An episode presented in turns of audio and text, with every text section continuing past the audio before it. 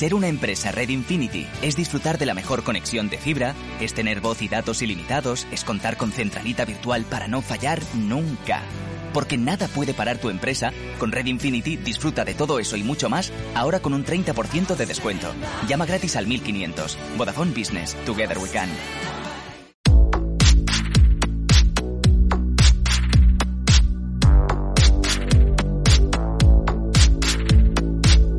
Empresas con Impacto, con Margaret González.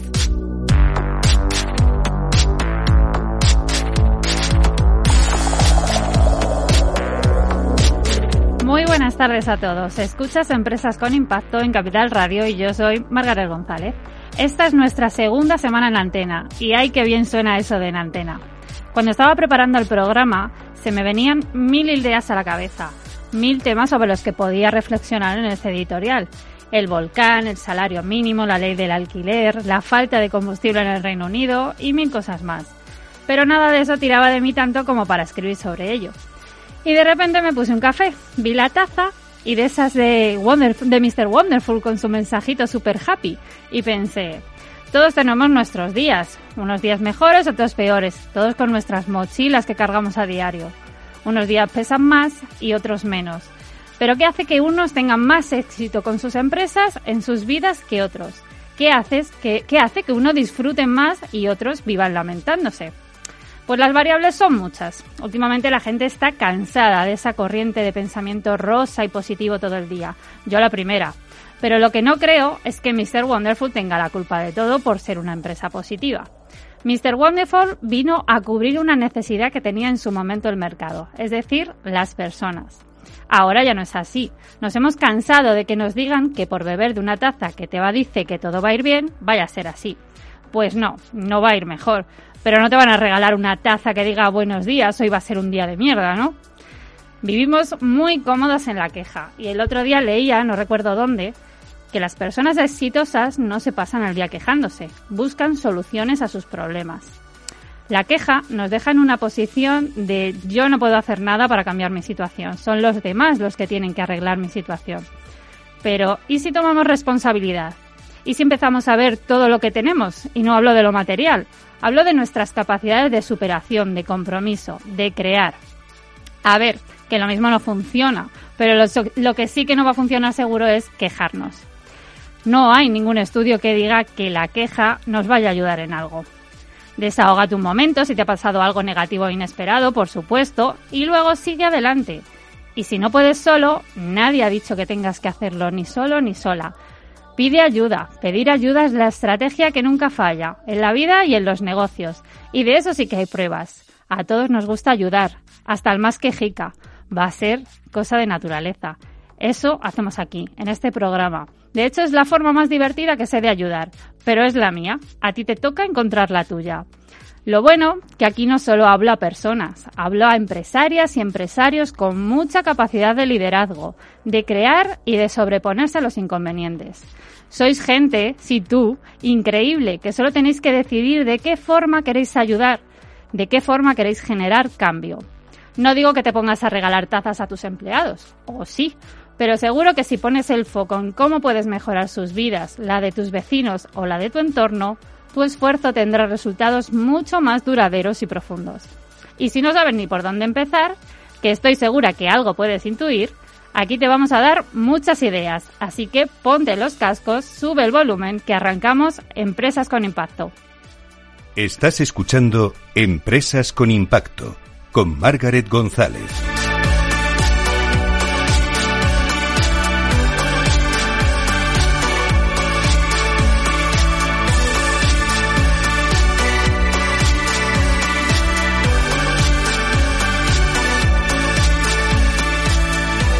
Y antes de presentaros a la invitada que tenemos hoy, que ya os anticipo que es pura inspiración, os adelanto lo que vendrá en la segunda parte del programa, no sea que se os ocurra iros y os lo vayáis a perder. Hoy vamos a hablar luego con Aura Costa de Mindfulness o cómo se puede llevar al mundo de las empresas sus beneficios y cómo lo están aplicando ya las grandes compañías de Silicon Valley y también aquí en Europa y en España, claro que sí. Y además os vais a llevar muchos consejos para ponerlos en práctica. Este es un tema que cada vez está más de actualidad y aquí estamos muy pendientes de las novedades que nos puedan ayudar a mejorar la forma de trabajar y de vivir. Porque, ojito, que en una empresa con impacto pasa por tener personas que disfruten de lo que hacen. Y luego en la sección de David, en la dedicada a negocios tradicionales, vamos a hablar con nuestro consultor José David Fernández sobre la gestión de los stakeholders. O dicho de otra forma, que así suena muy, muy british, David nos va a explicar en qué deben enfocarse los negocios, en qué mejor no perder la energía porque son variables que no podemos controlar. Focus, mucho focus hoy con David.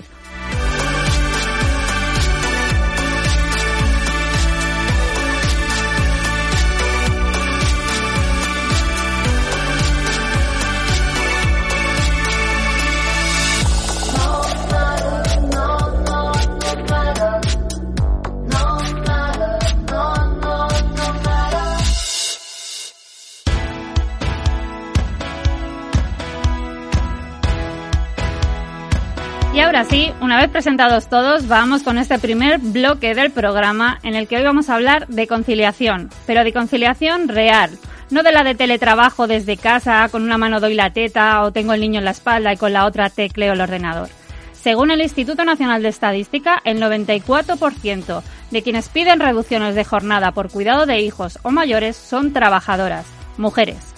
El 22% de madres renunció a todo o parte de su trabajo durante 2020, durante la pandemia, para cuidar de sus hijos y el 37% se le denegó la opción de teletrabajar a pesar de realizar tareas compatibles con el trabajo a distancia. Hoy tenemos en Empresas con Impacto a Laura Baena, la mala madre jefa y una, y una mujer que con la inconformidad de no poder conciliar su trabajo y su maternidad hizo de las renuncias de las madres su lucha y su empresa.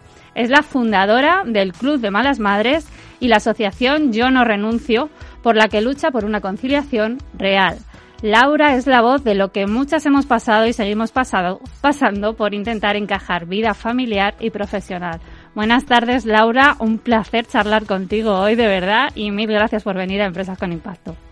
Hola, Margaret. Hola, Laura. ¿Qué tal? ¿Cómo Encantada estás? de saludarte. Igualmente, un placer. Vamos, enorme.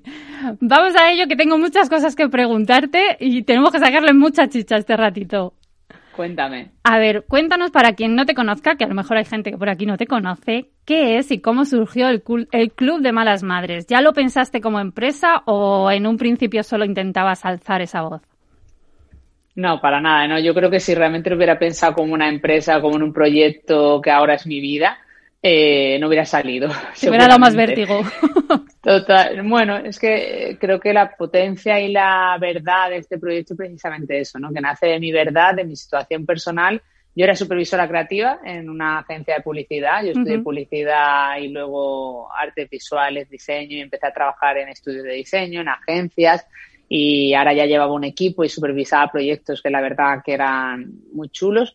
Pero sí que es verdad que ya en ese momento, antes de ser madre, no conciliaba. Quiero decir, en el mundo de la publicidad la comunicación, como sabes, es muy Hmm. difícil conciliar vida familiar Sí. y, laboral, y laboral. Y a mí ya me, me costaba ahí conciliar. Imagínate cuando de repente, pues bueno, con 29 años me quedé embarazada y, y no es que no supiera lo que podía venir, pero no me imaginaba que iba a ser así. Para Yo nada. creo que en ese momento eh, no se hablaba tanto de este tema, no se ponía sobre la mesa los datos reales de la conciliación como hacemos desde la asociación y me di de bruces contra una realidad que me hizo ver que la conciliación era un cuento chino, que cuando llega la maternidad se te penaliza, se te aparta, se te empuja a renunciar y nos convertimos en mujeres invisibles, no solo en el mercado laboral, sino también en la sociedad y en el hogar, ¿no? Entonces, bueno, fue muy complicado por- porque durante los dos primeros años de vida de mi hija mayor intenté conciliar, eh, fue muy difícil eh, y al final tuve que renunciar. Yo renuncié a mi carrera profesional como publicista para poder ahora luchar, como tú decías, porque ninguna mujer tenga que renunciar a su carrera profesional por el simple hecho de ser madre. Todo comienza de manera más más fácil porque yo lo que hacía es esos dos años cuando llegaban las 10 de la noche por fin la niña se dormía pues me metía en Twitter bajo el nombre de Malas Madres porque yo decía no habrá tiene que haber más madres que se sientan como yo nos han engañado con esto de la madre perfecta con la superwoman Total. esto es una imagen romántica de la maternidad que no está ocurriendo en mi vida Total. y yo me siento mala madre y me sentía fatal. Entonces, Twitter fue un desahogo, una terapia realmente para mí, para todas esas malas madres que desde el inicio se unieron como saliendo del armario y diciendo, yo también me siento mala madre por esto y por aquello. Entonces comenzó como eso, como un desahogo, como una terapia, una comunidad de sentirnos menos solas, de desmitificar la maternidad, romper el mito de esa madre perfecta. Y cuando ya renuncio a mi carrera profesional y decido parar para intentar buscar otro camino, porque así no se podía vivir, mm. eh, yo estaba perdiendo el control, el control de mi vida personal y de la laboral también, pues ahí empecé a contar mi historia de falta de conciliación y de cómo realmente tenemos muchos obstáculos las mujeres para seguir con nuestra carrera cuando llega la maternidad, que es cuando se destapan los roles tradicionales y cuando nos damos cuenta que es el gran techo de cristal. Entonces ahí comencé a, a compartir mi historia de no conciliación y me di cuenta que era el problema social que nos une a las mujeres de esta generación. Y así es un poquito como comenzó. Absolutamente. Es que además eh, es eso, porque eh, ahí entra también los propia, las propias mochilas, como decía yo en la intro, que llevamos cada una, que las mujeres siempre son mucho más grandes. Yo lo siento a quien le, pese, pero las de las mujeres siempre son mucho más grandes. Y cuando, cuando somos madres, eh, esa mochila pesa, mm, no sé cuánto coge, coge el peso esa mochila. O sea, que, que es, Total, ¿no? Yo creo que desde el primer inicio, aparte, cuando te dan a tu bebé en el, hospital, hmm. te dan el bebé y la mochila de culpa. La hmm. culpa fue el eje fundacional del Club de Malas Madres y la culpa la sufrimos las mujeres, con lo cual en todos estos temas que estamos hablando hoy hay perspectiva de género y es una realidad y está en datos y quien no lo quiera ver pues es que no está en el mundo. Eh, y luego el resto de mochilas, ¿no? que al final parece que tienes que demostrar mucho más por ser madre y, y no puede ser así, ¿no? porque al final la sociedad está planteada de tal modo que no se valora social ni económicamente la maternidad, que no se apuesta por el futuro de la sociedad, que no se apuesta por, eh, por los niños y por las niñas que se ha visto. Y es que es una realidad que no es que lo creamos tú y yo, Margaret, es que realmente la, y además la pandemia, si de algo ha servido, que mira que ha servido, ha hecho mucho, hemos sufrido mucho todas y todos, mm. pero si de algo ha servido es para poner en manifiesto que los cuidados no están en el centro, que la mujer madre está invisibilizada y que necesitamos un cambio social en materias de conciliación e igualdad. Totalmente, y que se puede eh, eh, criar a la vez y que pueden ser los dos, el padre y la madre, quien pueden conciliar desde casa. O sea, yo creo que ahí se ha ahora, mucho. Ahora es muy complicado, en la mayoría de los casos es muy complicado, pero evidentemente hay casos y seguramente hoy vamos a hablar en este programa de mm. ello, pero, pero necesitamos el compromiso, el compromiso de las empresas, eh, la voluntad política y la concienciación social. Eso te quería preguntar en tu empresa, pues bueno, tú has generado y sigues generando mucho impacto en la sociedad, ¿no? Aquí hablamos de empresas con impacto, has conseguido desde No Renuncio, te has reunido en el Congreso con muchos miembros del gobierno, buscando siempre ese pacto de Estado, ¿no? Que al final no ha llegado como se esperaba. ¿Qué pueden hacer las empresas, aquí que nos escuchan todo empresas, qué pueden hacer las empresas para mejorar la situación de la conciliación en nuestro país? Pues mira, está claro que por un lado, es decir, no podemos olvidar esa parte de activismo social y político que vamos a seguir haciendo, que vamos dando pasos, que eh, hemos conseguido también estar y yo creo que también el hecho de que se haya formado ha sido parte de todo el impulso que llevamos haciendo estos años, esa mesa asesora para los cuidados que formé parte hace dos semanas, que impulsada por el Ministerio de Igualdad. Bueno, pues ahí vamos a trabajar en un libro blanco y en el camino que tenemos que seguir, más, más por la parte de legislar y por esas leyes que tienen que ser palancas de cambio, ¿no? Pero mientras eso llega, como tú dices, tenemos que avanzar, tenemos que conciliar. Por eso el compromiso, el compromiso de corresponsabilidad social de las empresas es fundamental. Las jornadas Yo no renuncio, la segunda jornada la celebramos el jueves pasado y invito a toda la gente que nos esté escuchando a entrar en yo no renuncio.com porque tenéis acceso a las jornadas donde hay cuatro o cuatro horas de debate, reflexiones y también de establecer ese camino a cómo podemos conciliar mejor. Eh, pero por dar alguna pista, pues eh, me parece fundamental que las empresas se comprometan y muchas veces hay como una barrera, ¿no? Porque pensamos que cuando, claro, el tejido empresarial en España son pymes, quiero decir, están las grandes empresas que tienen grandes políticas de conciliación y de igualdad, que tienen presupuesto, que tienen recursos humanos y económicos, donde ahí parece que se hace más fácil diseñar un plan, ¿no? un plan para mejorar la para mejorar la vida de, los empleados y de las empleadas. Pero ¿qué ocurre con las pymes que somos la mayoría? ¿no? Pues al final las pymes eh, tenemos como una barrera porque pensamos que hace falta mucho tiempo y mucho dinero para poner en marcha eh, acciones que realmente nos permitan conciliar mejor, ¿no? Yo desde el principio, desde, hace tres años o cuatro creo, somos colaboradores de Más Familia. La Fundación Más Familia tiene un sello que se llama EFR, que invito a todas las empresas con impacto a que lo tengan ya es un, es un sello que, te, que realmente te da ese valor como empresa familiarmente, familiarmente responsable. cuando desde Malas Madres yo quise tener ese sello, me parecía como muy complicado de, ay, qué medidas serán, ¿no? Pero realmente es que hay medidas que al final lo que ayudan es a mejorar la calidad de vida de, tus, de tu equipo. y para eso hay dos claves, que es, por un lado, escuchar, porque cuando eres una pyme y eres un equipo pequeño, tienes que escuchar a cada uno y a cada una de ellas, ver qué necesitan, cuáles son las necesidades para conciliar mejor, no es lo mismo una madre que necesita flexibilidad de entrada y de salida y que necesita teletrabajar dos días a la semana que una persona joven que lo que necesita a lo mejor es elegir sus vacaciones con libertad.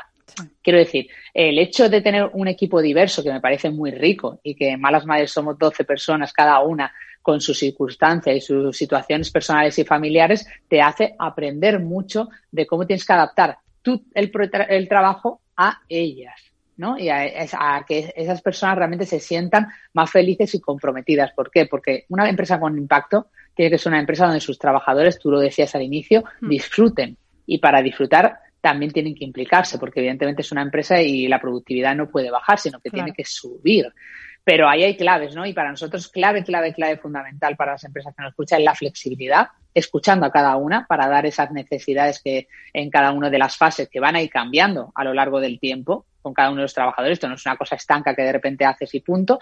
Para esa escucha activa es fundamental, pues yo, por ejemplo, desde mi punto de vista, cada, eh, semestre y cada trimestre hago one to one con cada uno de ellos para valorar cómo ha sido este tiempo, no solo a nivel de trabajo, sino a nivel personal me parece muy importante. Y luego también trabajar por objetivos. Quiero decir, yo como responsable del proyecto, eh, yo no quiero que me den un justificante médico, yo no quiero saber qué ha pasado hoy o ha pasado mañana. Eh, yo lo que quiero es que se cumplan los proyectos y para ello los responsables del proyecto. Y necesitamos tener muy claros cuáles son nuestros objetivos. Lo que ocurre en la mayoría de las pymes es que no tienen claro cuáles son sus objetivos y entonces tiran de horas y dicen, bueno, pues está ocho horas y en ocho horas pues hará lo que tiene que hacer. No, es que no pasa nada si un día trabaja cuatro horas, si un día trabaja cinco, si de repente un día tiene que pedirlo, eh, no de vacaciones, sino que no puede trabajar tantas horas porque se ha puesto su hijo o su hija enferma, si tiene realmente una consulta médica, porque el trabajo va a salir. Y esto es una, eh, eh, es que realmente es una relación, es como una relación de amor hmm. de dos personas. Entonces, cuando está lo humano en el centro y cuando realmente te preocupa y te importan tus trabajadores y tus trabajadoras, porque además eres inteligente y buen líder o lideresa y sabes que realmente eso va a ir en beneficio de tu proyecto, pues es que todo funciona, ¿no? Y nosotras tuvimos que dar, yo tuve que dar un cambio brutal. Imagínate que en, enero de 2020 eh, yo dije, bueno, vamos a teletrabajar una vez al mes. vamos a probar. Aunque ya había dos personas, ya había dos personas que eran Amelia y Maite que han teletrabajado desde el inicio, desde Mala de Tarragona. Y entonces en esa prueba, además de todas las medidas de conciliación que tenemos en el certificado, que son muchas, tanto a nivel personal, familiar como laboral, pues eh, de repente llegó la pandemia y de repente dije, bueno, pues un día nos va a ser todos. Y a día de hoy, año y medio después, estamos todos teletrabajando, no tenemos oficina física y hacemos encuentros, tenemos, hemos, hemos avanzado muchísimo, hemos, hemos tenido que aprender muchísimo en hacer procesos, en digitalizar todo el proyecto, pero a día de hoy somos no es que, no es que estemos manteniendo el proyecto, es que somos mejores, es que hemos ganado en comunicación, es que somos un equipo mucho más implicado y unido. Sobre esto, te se puede. sobre esto te quería preguntar porque, eh, bueno, tengo varias amigas, yo llevo ah, toda mi vida, bueno, muchos años ya trabajando desde casa, pero tengo muchas amigas que ahora ¿no? Este nuevo curso, como que ha tocado, ya toca volver a la oficina, ¿no? Se ha acabado el teletrabajo, entonces toca volver a la oficina. Por supuesto, nada que ver con lo que tú me estás contando, o sea, a nadie les han preguntado, ¿os parece bien? ¿Qué días viene bien? Mm, a, mm. nivel familiar, porque evidentemente la pandemia ha, ha, cambiado la forma de organizarse de todas las familias. O sea, mm, seguimos, todo va mucho mejor, por suerte, pero en cualquier momento nos meten cuarentena en el cole y, y ¿qué, ¿qué, vuelves a hacer, no? En ningún momento les han preguntado si vuelven o no vuelven. ¿Por qué? Eh, yo he preguntado, ¿no? Hay muchos especialistas, ¿no? De, de, negocios y tal, y te dicen que, claro, que como están haciendo Google, Amazon y muchas otras empresas, es mucho más productivo trabajar en la oficina porque se generan relaciones, porque eh, eh, el verse y, y hablar, pues es mucho más productivo y mucho más creativo y todas estas cosas. Pero yo creo que mm, en este en este caso hablando de conciliación, sí, por favor, es que mm, habla. Pues que son chorradas lo que, están diciendo y que grandes líderes de empresas como como Google, Facebook y empresas digitales digan eso, a mí me cabrea, me entristece y me pone muy nerviosa, porque no es verdad. Es decir, sí que es verdad que nosotros en junio del año pasado, cuando se hizo la legislación del trabajo a distancia en octubre, eh, hicimos previamente una propuesta al Ministerio de Trabajo sobre el teletrabajo, donde había dos cosas fundamentales que no se han tenido en cuenta porque la regulación del trabajo a distancia ha sido totalmente insuficiente e ineficiente, y lo sabe Yolanda Díaz de mi propia persona, eh, la perspectiva de género y la flexibilidad. Esa regulación del teletrabajo lo único que ha hecho es poner al mismo nivel de los derechos de los trabajadores presenciales a los teletrabajadores, evidentemente, a nivel de riesgos laborales, a nivel de tiempo de desconexión, hasta ahí perfecto. Pero tú no puedes dejar en manos de la voluntariedad de las empresas que se teletrabaje o no entre otras cosas, como tú decías, cuando llega una cuarentena preventiva, cuando un hijo o una hija enferma, que a día de hoy en España todavía no tengamos eso regulado, es de vergüenza y dice mucho de lo poco que nos importa el futuro de esta sociedad y los niños y las niñas. Hmm. Es que está clarísimo. Cuando estamos dando, mirando oportunidades al envejecimiento de la población en el plan 2050, que me parece de risa.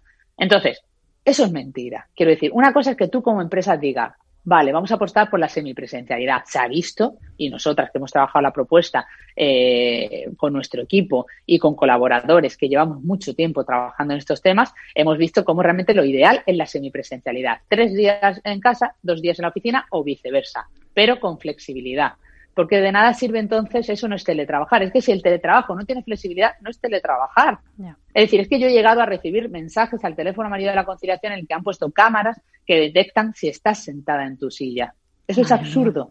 Eso no va, va, en contra de la filosofía del teletrabajo ¿no? y, de, y del trabajo por objetivos. Con lo cual, no tiene ningún sentido. Se ha demostrado, a día de hoy podemos analizar y medir con resultados fidedignos si realmente la productividad está bajando y sabemos que no. Muchas veces el gran problema son los mandos intermedios, el gran problema son los líderes de esas empresas que hace falta una formación, hay que analizar eh, cómo los hemos estado haciendo, hay que formar.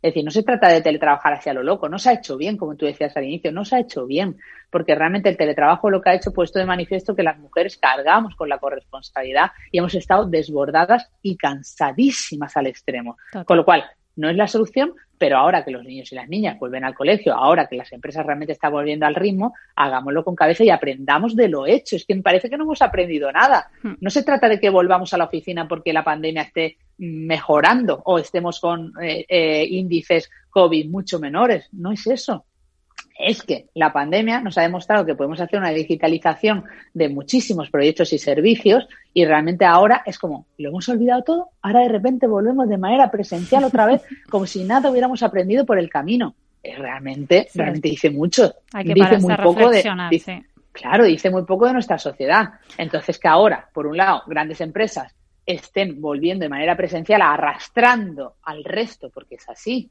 ¿Con quién trabajan esas grandes empresas? Con muchas pymes que se ven arrastradas por las grandes. Entonces no están siendo modelos a seguir. Y luego, por otro lado, sabemos que muchísimas de esas grandes empresas están bajando bastante el porcentaje de sueldo a las personas que están decidiendo teletrabajar. Eso es agravio comparativo. Entonces, eh, esa no es la manera en la que hay que revisar el modelo laboral actual. Eso no es la manera en la que hay que comprometerse realmente las empresas que estén implicadas en estos valores. Entonces, de verdad, hagámonoslo ver y sobre todo no aceptemos eh, estos argumentos tan pobres. Mm, Laura, me quedaría aquí charlando contigo media hora más porque se me han quedado 200 preguntas en el tintero, así que te emplazo para otro día porque este es un tema que para mí es pilar, vamos, para, para eh, crear impacto en las empresas. Como tú dices, es fundamental para que haya trabajadores eh, felices y de ahí empresas que creen impacto. Así que muchísimas gracias por tu tiempo, de verdad, y lo dicho, te emplazo para otro día. Mil gracias. un placer, aquí me tienes para cuando quieras, Margaret. Un abrazo enorme. Hasta luego, Laura.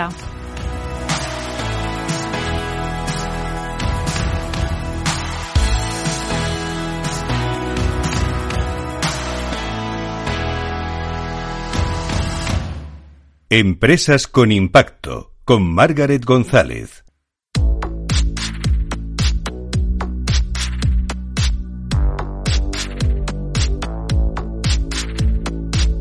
Estás escuchando Empresas con Impacto con Margaret González.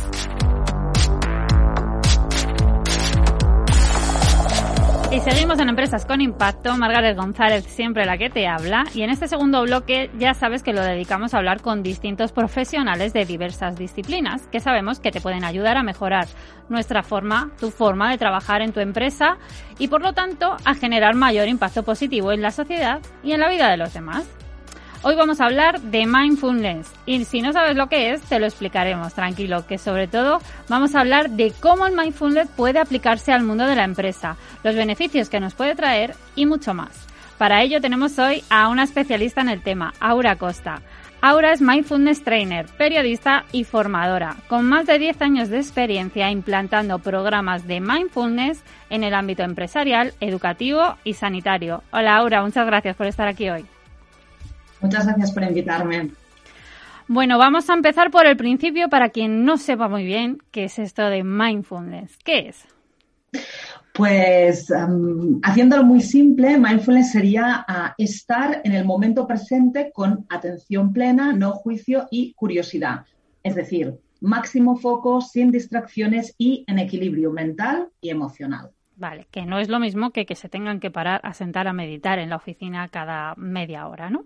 No, por supuesto que no, aunque utilizamos la meditación como una de las técnicas básicas en los programas de mindfulness, siempre mm, desde el punto de vista, pero académico y científico y con respaldo científico detrás. Vamos allá. ¿Cómo se puede aplicar el mindfulness al mundo de las empresas? Pues mira, el, déjame unas pequeñas cifras, no solo cómo, sino por qué. O sea, mindfulness sí o sí debería estar aplicándose porque, mm, ya lo habréis oído muchas veces, el estrés y el estrés laboral en concreto se considera uno de los principales problemas en nuestra sociedad. De hecho, se le tilda como la enfermedad del siglo XXI. Me suena de algo. España, y atención al dato, es el segundo país de Europa donde se consumen más ansiolíticos, sedantes y somníferos. Solo nos supera Portugal. Eh, y se puede y por tanto se debe aplicar en la empresa si queremos trabajadores que sean más productivos, que estén más comprometidos, retención del talento y sobre todo que haya buen ambiente laboral. Mm, ya se sabe, está más que probado que un trabajador con bienestar, que está a gusto, está mucho más comprometido, más realizado, rinde más y eso se traduce en productividad y al final en cifras. ¿Cuáles son esos beneficios, así mm, brevemente, que puede traerles el mindfulness? Vale. Em, otra cifra más. El 60% de los trabajadores está en riesgo de desarrollar problemas de salud mental. Esta cifra se ha disparado a raíz de la pandemia y en el caso de trabajadores jóvenes sube hasta el 70%. Qué buen Por eso hay que... ¿eh? Qué buen rollo. está, está la cosita para tomársela en serio. O sea, eh, el bienestar del trabajador ya no es un lujo de cuatro empresas, es una necesidad si queremos empresas que rindan y que funcionen. ¿Cuáles son esos beneficios descritos? A nivel general, mejora la atención y el foco, incrementa el bienestar y la inteligencia emocional y reduce el estrés, la ansiedad y la depresión. Esto es en el ámbito general. ¿eh? si tú consigues equilibrarte mental y emocionalmente, estar atento y focalizado y sin estrés, ya lógicamente se entiende cómo esto ah, impacta en tu trabajo. Pero vamos a los beneficios específicos para el mundo laboral. Vamos la concentración y la productividad, productividad de un trabajador o un líder formado en mindfulness y que lo practique crece un 33%. El compromiso con la empresa, es decir, retención de talento, se multiplica por 8. La innovación y la creatividad se triplican. Y la reducción del absentismo cae en picado. Un trabajador pues más comprometido, que trabaja mejor, que obtiene mejores resultados, muchas menos probabilidades que falte a su lugar de trabajo. Pero es que además se multiplica el clima laboral, ya que Mindfulness también entrena la comunicación y la relación con los compañeros y los clientes. Y si nos vamos a un ámbito más ejecutivo, a los directivos, a los CEOs, aparte de todo esto, hay claros beneficios en la toma de decisiones, a mayor claridad mental, mejor capacidad para decidir lo que conviene y en la gestión del cambio, imprescindible en los momentos que estamos viviendo. Saber aceptar, flexibilizar, tener cintura y luego negociar tanto con trabajadores como con clientes como con aliados. Oye, Aura, ¿y por dónde empezamos? Ah, pues mira, a ver. Brevemente. Yo te, diría como lo. que sé que esto da para mucho, pero brevemente. Una pequeña pincelada. taller donde sentemos, expliquemos a los trabajadores y a los directivos las bases del mindfulness o los beneficios, pero sobre todo donde pueden empezar ellos a aplicar y coger algunos conocimientos. En un taller de dos horas ya, ya vemos si la empresa está comprometida, le interesa, lo necesita y va a hacer un programa. Segundo paso sería un programa de formación ah, personalizado en función de las necesidades de la compañía. No es lo mismo formar para reducir el estrés de los trabajadores que para incrementar el liderazgo de los CEOs, ¿eh? serían programas distintos. Y luego se implementan técnicas que se llaman de seguimiento, por ejemplo, habilitar salas o espacios para practicar mindfulness, seguimiento con programas online, aportar kits de práctica de meditación, y luego visitas de consultores mindfulness. También hay empresas que apuestan por hacer pues tres team buildings o aprovechar uno de los team buildings de la empresa para reforzar todos estos em, conocimientos. Oye, Aura, ¿y algún tips así que se puedan llevar hoy, que sé que em, da para mucho, pero algún tips que se puedan llevar así rápido que puedan aplicar?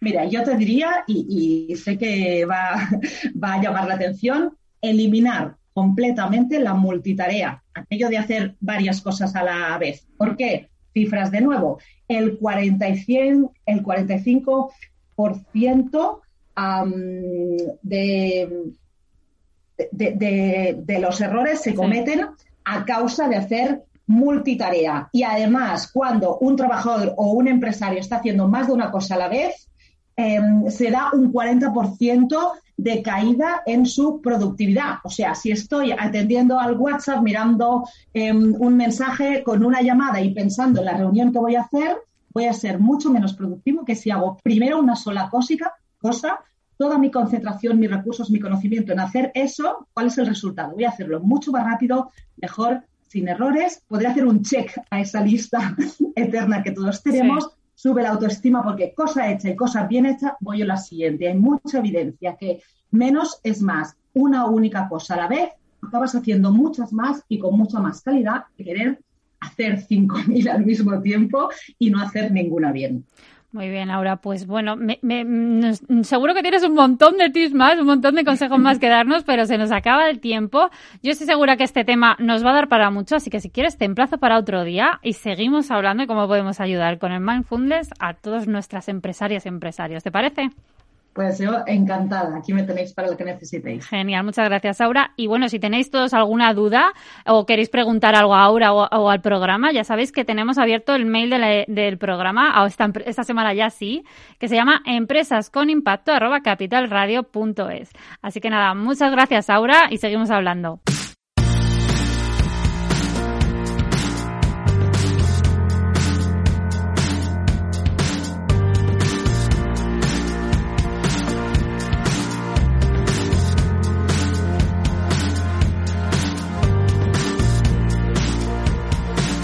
Llegó el turno de los negocios tradicionales y para hablar de ellos y sobre todo para ayudarles a gestionar mejor sus negocios, a generar estrategias que les ayuden a aumentar su rentabilidad, tenemos a nuestro consultor especialista en reinventar modelos de negocios tradicionales, José David Fernández. Hola David, ¿cómo estás? Hola Margaret, ¿cómo va todo? Muy bien, aquí esperando a ver con qué nos descubres hoy. Hoy ya hemos adelantado antes, al inicio del programa, que íbamos a hablar sobre la gestión de los stakeholders, es decir, que nos ibas a explicar en qué deben los negocios enfocarse y en qué mejor no perder la energía porque son variables que no pueden controlar. Así que si te parece, vamos a empezar desde el principio y vamos avanzando poquito a poco, ¿vale? ¿Qué son los stakeholders? Vamos a explicarlo bien. ¿Por qué son tan importantes para nuestros negocios? Los stakeholders, este, este palabra que, viene del, inglés, eh, lo, que, lo que viene a decir es eh, que hay una serie de instituciones, de personas que pululan alrededor de nuestros negocios y que tienen eh, y que sus decisiones impactan sobre nuestro negocio, ¿vale? pongamos, un, pongamos un ejemplo. Imagínate que tenemos una peluquería en el centro de, Madrid, de Barcelona, de cualquier ciudad, y el ayuntamiento decide subir el IBI. Entonces, claro, cuando decide subir el IBI, es un coste que nosotros tenemos que, abonar y por lo tanto eh, se, tiene que, se tiene que sufragar a partir de nuestros ingresos. Es decir, ha impactado en los resultados o en el resultado económico, los beneficios de mi negocio, ¿vale? Entonces, eh, tenemos stakeholders de, de muchísimos tipos, de muchísimos tipos, y luego nos, metemos en profundidad, si te parece, con, cada uno de ellos. Vale, vamos, mm, para que no se nos quede en, el tintero nada, porque el otro día cuando preparábamos, ya sabes que aquí el tiempo pues es el que es. Entonces, vamos, eh, el otro día me comentabas cuando preparábamos la sección que estabas viendo que pues mucha gente, muchos negocios, ¿no? Se estaban a lo mejor preocupando, gastando mucha energía en el tema del precio de la luz, del petróleo, de la subida del salario mínimo y que no era lo más eh, aconsejable que deberían de hacer. ¿Por qué? Explícanos por qué.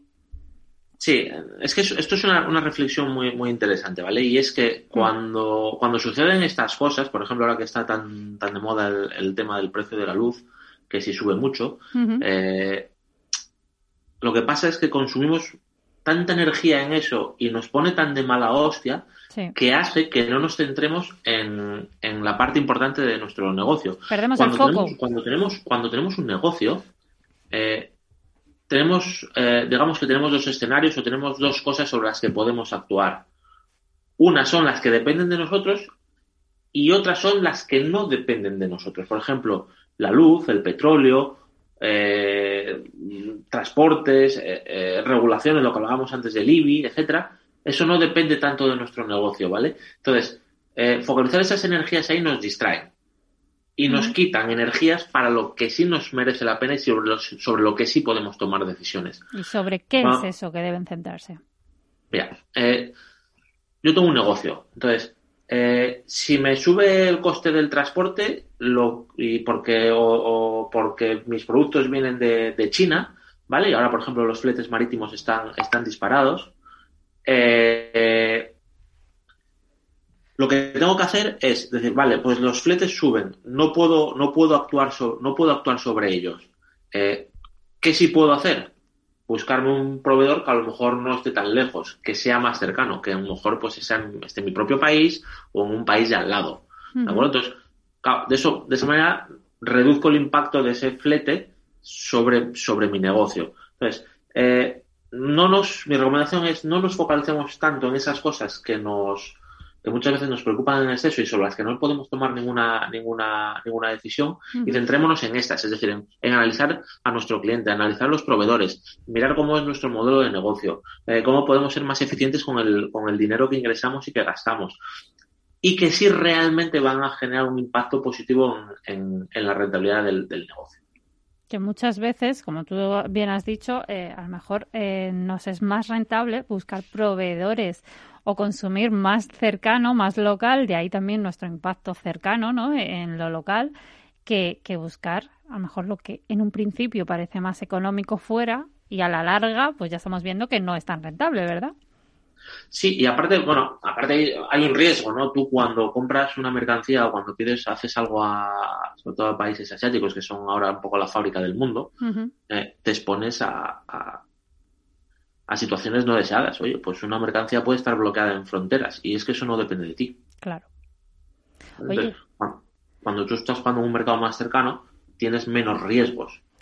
¿Vale? Cuando, cuando, mira, cuando hice el, el, máster, hicimos un juego, nos teníamos un juego que teníamos que, comprar productos, teníamos que montar fábricas y teníamos la opción de montar fábricas en países eh, tipo asiáticos y la opción de montar fábricas en países europeos, ¿de acuerdo? ¿Vale? De tal forma que uno tenía unos problemas en cuanto a plazos de entrega, regulaciones, que el otro no tenía. Uno era más barato, el otro era más costoso. Y trataba de buscar el, punto de equilibrio. Y entonces ahí es donde tenemos que jugar. Tenemos que analizar, es decir, hasta no puedo poner todos los huevos en la misma cesta, que es traerlo de, de un mercado más económico, ¿vale? De un mercado asiático. Y tampoco puedo permitirme tenerlo a lo mejor todo en un mercado local porque a nivel de precio me estoy, me estoy disparando, ¿vale? Pero siempre tener un plan B, esa es mi recomendación, tener planes B, C, D, así hasta la ZZ, ¿vale? vale. Para ir minimizando todos esos riesgos que, tenemos. Oye, el foco siempre decimos que siempre que tiene que estar puesto en aportar valor al cliente, ¿no? De esto de que qué es lo que significa exactamente aportar valor al cliente, cómo pueden hacerlo. ¿Tienes alguno, seguro que tienes algún ejemplo de, negocios locales o comerciales que, que, lo han hecho, que tú conoces o que incluso que has trabajado con ellos? Mira, eh, voy a poner, voy a hablar de Amazon, ¿vale? Amazon es ese, ese monstruo, ¿vale? Que, que, venden en, todo el mundo.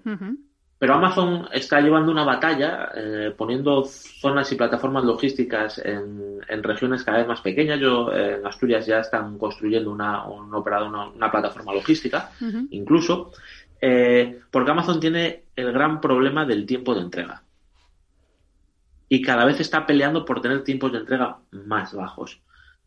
Y eso es una ventaja que nosotros con el pequeño negocio, con el negocio tradicional, el negocio de barrio, tenemos con respecto a Amazon y que muchas veces no aprovechamos. Es decir, el, problema que tiene el, cliente es que muchas veces no sabe qué se está vendiendo debajo de su casa. Totalmente. Nos hemos habituado a comprar o a consumir contenido de una forma concreta donde el comercio de barrio se está alejando de, se está alejando de eso. Entonces, si yo como consumidor supiese lo que se está vendiendo debajo de mi casa, pues probablemente no tendría que esperar ni siquiera 24 horas a conseguirlo, porque lo tendría a 5 minutos. ¿Y, cómo, además, ¿y cómo pueden eh, solventar ese, ese, ese, problema, ¿no? esa grieta que hay ahí, ese negocio local? Porque es que muchas veces la sensación con Amazon, eh, aquí en Carol Mea Culpa, eh, de que hay veces que es que parece que es que no queremos ni levantarnos del sofá, es decir, bueno, si me lo van a traer. Entonces, ¿cómo puede encarar ese problema, que es que, que, es que es un problemón ahora mismo para el negocio local? ¿Cómo pueden hacer para, pues eso, solucionar ese, ese, esa quiebra que tienen ahí? Vale. En primer lugar, viendo al de al lado como un aliado y no como un competidor. Vale, expláyate. Mira, eh, ¿por qué no creamos, por qué no, la, perspectiva de, desde, el, punto de vista del pequeño comercio, decir, oye, ¿por qué yo no creo, por qué no aprovecho esa ventaja competitiva que tengo clara con respecto a, para mi cliente, que es el tiempo de entrega, y, lo hago, y, y, lo hago pensar en grande? Es decir, oye, ¿por qué no cogemos los comerciantes de Madrid y ofrecemos una solución que sea similar a Amazon en cuanto a la experiencia del cliente, que yo esté en el sofá de mi casa y sepa lo que están vendiendo debajo de mi casa. ¿Vale? Para que mañana por la mañana o, cuando sea, coja de la que voy a comprar el pan, que todavía no me lo traen por mensajería, o salga al trabajo, o vuelva del trabajo, o lo que sea, pase por allí y lo recoja. O sea, una red local, ¿no? tipo Amazon, pero una red local mucho más cercana mucho más cercana y que me facilite, oye, pues si yo tengo que devolver un producto, a lo mejor que lo pueda devolver en otro negocio, que me pide más cerca a lo mejor de mi puesto de trabajo, porque es algo pronto, entonces cuando no llegue, pues, ah, pues lo devuelvo allí y una vez a la semana se devuelve hacia atrás. Es decir, tienen que pensar en, en, en competir en cuanto a calidad de servicio para el cliente. ¿vale? La palabra sería cooperar, ¿no? Cooperar, exactamente. Cooperar para aprovechar esa ventaja competitiva que tienen. Es que es una ventaja muy grande. Sí. Y además que luego eh, la mayoría de la gente preguntamos si nos encanta consumir local, nos encanta conocer al tendero de abajo, eh, su historia, nos encanta que nos atiendan por nuestro nombre, que le den un colín a los niños cuando vamos a por el pan. Entonces, yo creo que tiene mucha más potencialidad y que esta solución podría funcionar. Sí, y, no hacerlo desde el punto de vista aislado, ¿no? Decir, oye, no, voy a montar un grupo de WhatsApp y le digo lo que tengo. No, porque si yo tengo, el, si tengo que tener un grupo de WhatsApp por cada negocio, como cliente, me acabo desesperando, me, está alejando. Es decir, me suena raro, pero si tengo un único sitio que sea muy poco invasivo, ¿vale? Ahí sí que, oye, cuando yo necesite ya miraré lo que tengo. ¿Y dónde está? Ah, pues esto está a 200 metros. Ah, joder, pues está al lado de mi trabajo, o está al lado de no sé qué, o está al lado de casa de mis padres. me pilla de paso, ¿no? A la que voy a no sé dónde. Lo reservo para, o lo compro para que me lo guarden y paso a buscarlo. O sea, esa es la, principal ventaja competitiva que tienen que aprovechar. Y además hay un, hay un tema, y es el, tema del precio, ¿vale? Eh, hay estudios que dicen que el, 70% de los productos, la mayor parte de los productos que consumimos, tienen igual precio en tienda online que en tienda física. Es decir, no son ni más caros ni más baratos. Si te vas al mercado chino y esperas tres meses y tal, sí, ahí vas a encontrar otras cosas, pero está el famoso meme que te encuentras por las redes sociales, lo que pides por no sé qué y lo que te llega, ¿no? Eh, entonces, aprovechando eso, aprovechando, poniendo al, cliente realmente, decir, cómo nos comportamos eh, y qué podemos ofrecerle de diferente, eh, tenemos una opción muy válida de, de, atraer ese, ese cliente con una propuesta de valor única. Esto, esto está muy, muy relacionado también, yo creo, ¿no? Este tema de cooperar con la mentalidad, ¿no? La mentalidad empresarial. Muchas veces nos hemos quedado en la parte de competencia y yo creo que eso de competencia ya se ha quedado como un poco anticuado, ¿no? Yo creo que es mucho más rentable y mucho más eh, actual el cooperar, ¿no? El buscar lo que tú dices, crear redes que, que todos salgamos beneficiados y que se puedan ayudar entre ellos. Sí, y, eso es una, hablando un poco de los stakeholders, y eso es una gestión de stakeholders. Es decir, ¿sobre qué puedo yo actuar? Oye, ¿puedo animar a incorporar a X personas, a X instituciones, a participar de esto con este beneficio, con un beneficio común? Eh, mira, ayer, eh, cuando fue ayer o antes de ayer, eh, se cayó WhatsApp. Sí, creo que nos enteramos. ¿Vale? Se cayó WhatsApp. se cayó WhatsApp con Facebook, con Instagram. Y yo me metí en Twitter, que es cuando se cae, todo el mundo entra en Twitter a ver si se ha caído WhatsApp. Mm. Y, colocó un tweet, eh, Twitter diciendo hola a todos, ¿qué tal? pues a ese tweet de Twitter. Eh, nos queda un minuto, David. ¿El qué? Que nos queda un minuto. Eh, a ese tweet de, a ese tweet de, de Twitter eh, empezaron a responder Instagram, empezó a responder la cuenta de Facebook, eh, un montón de redes sociales, YouTube, etcétera. Y era, y, decías, al final veías tú, ese, ese sentimiento de competencia que tenemos de el, el, rival, el no sé qué, el no sé cuánto, tenemos que empezar a relacionarlos y a meterlos dentro de nuestra, de nuestro paraguas también. Entender que tenemos que tener una relación, pues más o menos sana, sí, competimos por el cliente, pero no es un enemigo. Tenemos que ver qué nos puede ofrecer él para nosotros también tener un beneficio. Bueno, David, pues mil gracias. Me ha parecido súper inspirador todo lo que nos has contado, como siempre, esas ideas que tienes tú que no se le ocurre a nadie nada más que a ti. Eh, recordamos que tenemos abierto el consultorio ya, ya tenemos esta semana, ya tenemos mail, así que nos pueden escribir a empresasconimpacto@capitalradio.es y tu web, David, eh, te la, ponemos en el enlace o me la recuerdas rapidito. Sí, nada, te la recuerdo, es eh, josedavidfernandez.com barra consultorio y ahí pueden mandar eh, lo que quieran que, que respondamos. Venga, muchas gracias David. venga, muchísimas gracias a ti.